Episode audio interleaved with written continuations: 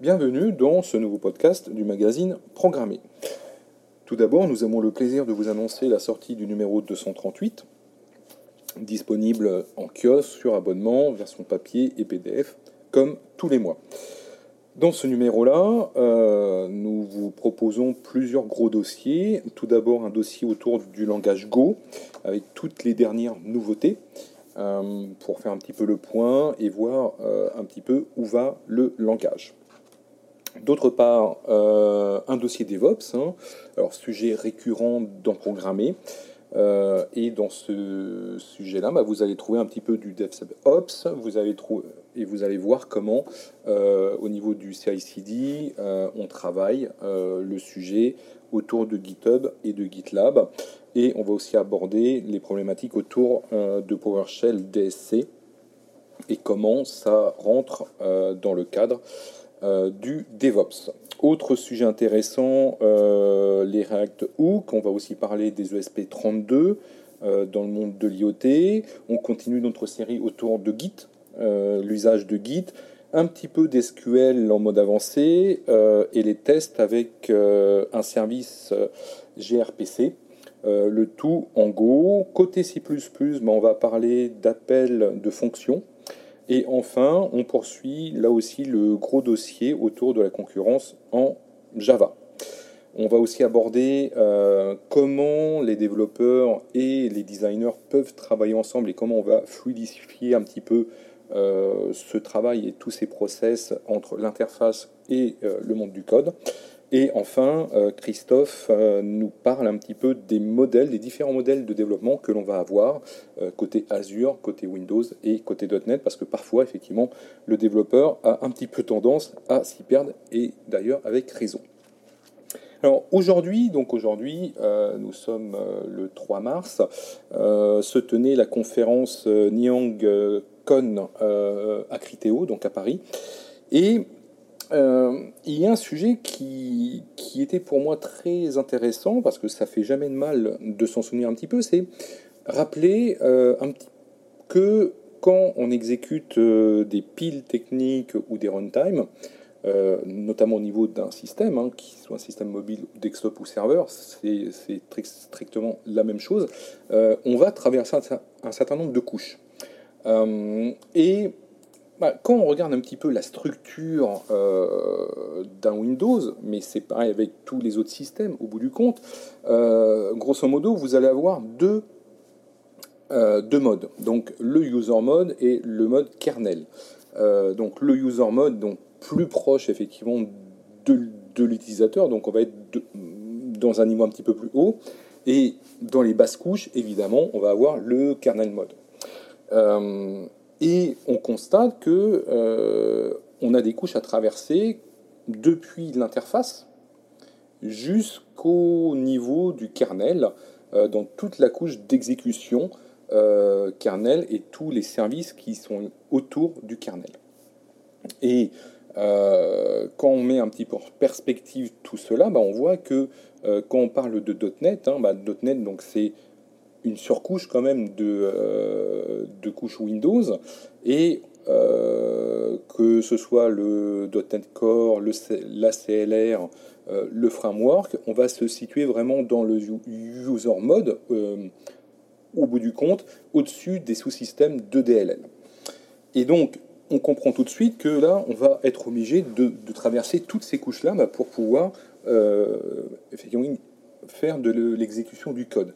Euh, et ça, c'est quelque chose qu'il faut quand même bien avoir en tête. Euh, concrètement, qu'est-ce que ça veut dire? Bah, Ça veut dire que quand on oppose euh, du manager, donc du code interprété pour faire simple, et du code natif, bah, on s'aperçoit que le code interprété va traverser plus de couches système que le code natif, parce que par définition, le code natif sera plus proche euh, du mode kernel, donc de, des couches basses, donc il aura moins de couches techniques effectivement à traverser.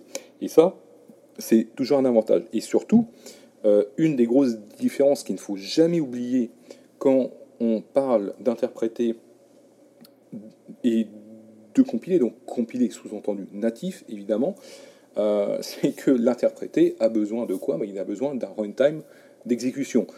sans ce runtime, effectivement, on ne peut rien faire du code. donc ça, c'est quand même effectivement un élément qu'il faut bien avoir en tête.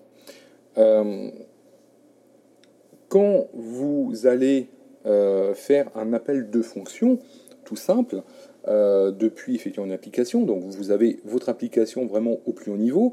Ensuite, des appels d'API et de DLL quand vous êtes Windows. Euh, mais le modèle va rester le même que l'on soit en macOS, que l'on soit en Linux, etc. Euh, donc là, on est vraiment au niveau de, du user mode. Donc on a notre application, on a l'appel au, au ms DLL. Ensuite, on a un appel au kernel 32.dll. Puis encore euh, un appel, donc là on est vraiment au sysenter et au syscall au niveau euh, de liaison entre le use mode, entre le user mode et euh, le, kernel mode.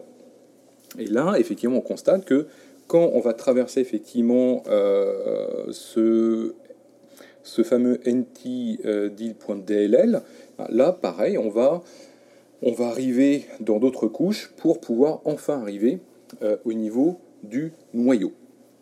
Donc là, on voit que l'on a effectivement euh, pas mal de, euh, de, surcouches effectivement que l'on traverse depuis son application jusqu'au niveau des fondations techniques de son système. et quand, quand vous appelez enfin, quand vous utilisez un code interprété, euh, pareil, euh, un code interprété va obligatoirement traverser beaucoup plus de choses qu'un code natif. Pour faire très simple, quand vous allez initialiser la CLR, donc la CLR, là c'est par rapport effectivement à .NET parce qu'on est dans un contexte Windows, euh, on va grosso modo avoir cinq étapes. Déjà, on va euh, faire le setup, la configuration euh, de la structure des composants liés à la CLR, donc à, notre couche .NET. Puis, on va initialiser le corps. L'initialisation du corps va aussi initialiser, lancer tous les composants euh, composants haut niveau, composants bas niveau, qui vont être liés euh, au .NET Core ou au .NET Framework euh, selon la version que l'on a. Ensuite, on démarre réellement les composants. Et après, donc en phase 4, on va démarrer les composants principaux qui vont être par exemple le ramasse-miettes. Et enfin, la phase 5, c'est l'initialisation finale, donc en fait c'est le setup final euh, du runtime qui va être prêt euh, à ce moment-là à accueillir votre euh, code interprété que le runtime.net va pouvoir effectivement exécuter en tant que tel. Donc on voit bien que quand vous, quand, vous, allez utiliser bon, un runtime, hein, que ce soit un runtime.net, un runtime Python, euh, du, du, runtime JS, etc., euh, on voit bien que euh, tout va se passer au niveau de ce fameux runtime. Et donc, si votre runtime n'est pas optimisé, si les librairies ne sont pas optimisées, vous allez perdre effectivement du temps, énormément de temps, par rapport à tout ça.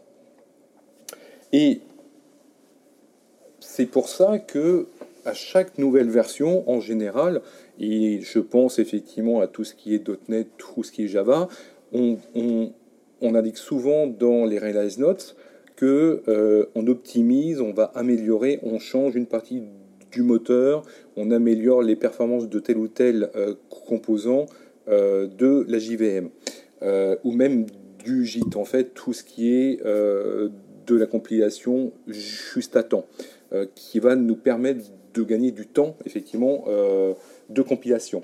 Euh, ben, tout ceci, ce n'est pas anodin parce que euh, il est très difficile d'optimiser ben, runtime vraiment pour toutes les plateformes. Donc là, effectivement, on va quand même avoir un problème d'optimisation au fur et à mesure, parce que parfois on a du mal, que les processeurs changent et que surtout les, systèmes changent.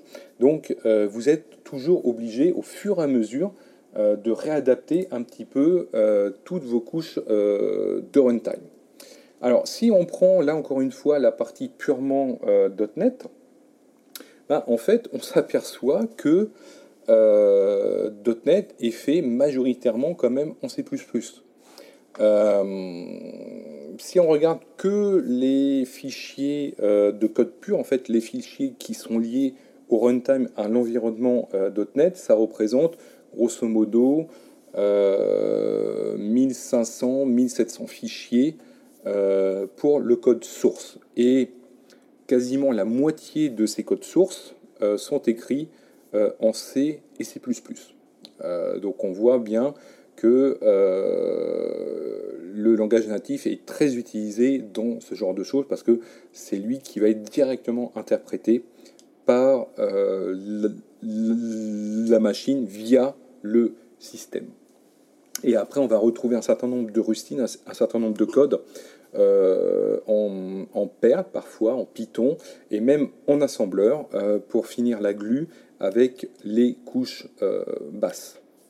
Donc on voit bien que le défi aujourd'hui des langages interprétés, c'est vraiment comment on va améliorer la vélocité, comment on va améliorer les performances de ce runtime d'exécution. on peut toujours améliorer la pré-compilation, donc tout ce qui est JIT, euh, effectivement, on peut améliorer bah, la syntaxe en la simplifiant, euh, mais à, un moment donné, euh, le problème va rester le même, c'est comment on travaille le runtime. de toute manière,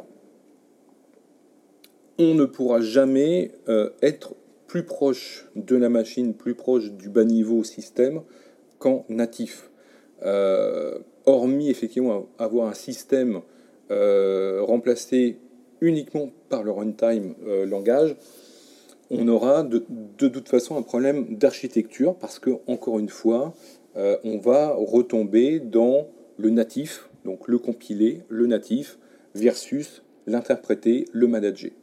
et c'est vrai que lorsqu'on regarde les architectures Java, les architectures .NET, et tout autre langage effectivement interprété, de façon, on va retomber dans les mêmes problèmes. Euh, et le problème, il s'appelle le runtime. Ça, c'est quelque chose dont on ne peut pas se passer.